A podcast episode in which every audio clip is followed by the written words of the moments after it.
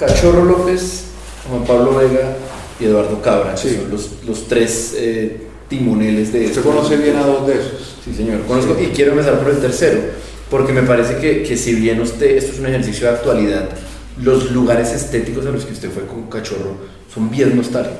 Sí. Que se me da la balada eh, de los 70 así medio Ángeles Negros, y Sí. un poquito italiana y todo el rollo. sí, Eh, Cuénteme un poquito de cada uno. Pero yo creo que Cachorro tiene la capacidad de, al ir para atrás, casi que dar la vuelta y terminar adelante.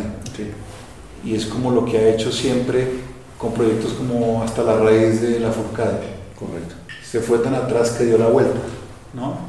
Eh, con el sí de Julieta Venegas, con la lengua popular de Calamaro.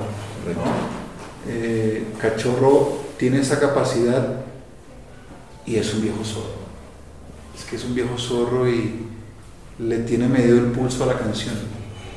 Le tiene, y, y- y me retó muchas veces mi estructura de cantautor, ¿no? porque dice así. ¿no? Sí, sí. Esto, esto es más cantautor que cantautor. me retó muchas veces las estructuras y me lo decía burlonamente, es que ustedes los cantautores meten un tiempo más donde no debe ir y hacen una pausa más larga de lo que corresponde, no, eh, siempre muy eh, condescendiente y cálidamente, ¿no? Eh, y me llevó a unos lugares bellísimos con, con, con una, con una propuesta eh, muy... como clásica, pero que se siente distinto. Y Juan Pablo y Eduardo. Ah, eso es- Juan Pablo tenía un ingrediente que era de los tres el que más conocía en mi catálogo, por localización y por cercanía de alguna manera. Y además porque, según me contaba él, cuando él cantaba en bares y restaurantes, había algunas de esas canciones que él hacía en ese repertorio y ya había una cercanía previa. Pero por ejemplo Eduardo, Eduardo es un tipo que no conocía mi trabajo, me conocía como persona y hemos tenido cercanía de alguna otra forma, pero seguramente mi trabajo no era lo más cercano a lo que él habitualmente oye, ni de referencia ni de ninguna otra índole. Y cuando llegamos a- al proyecto me dijo, pásame las canciones guitarra y voz, yo no quiero oír Arreglos. nada de lo que se hizo antes. Correcto. Y eso suponía una, una aproximación absolutamente distinta. Claro.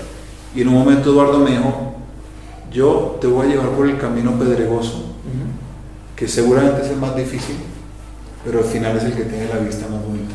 Claro.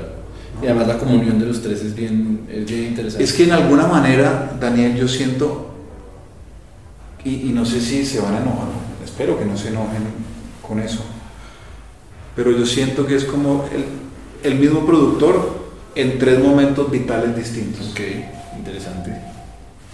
lo siento jugando el mismo papel en tres momentos vitales distintos. Cachorro está por encima del bien y del mal.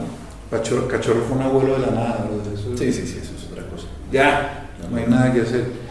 Eduardo es el tipo que en la música alternativa latinoamericana tiene la visión más amplia tal vez. Sí, lo ha hecho todo. Y Juan Pablo es para mí el productor latino de mayor proyección. ¿no?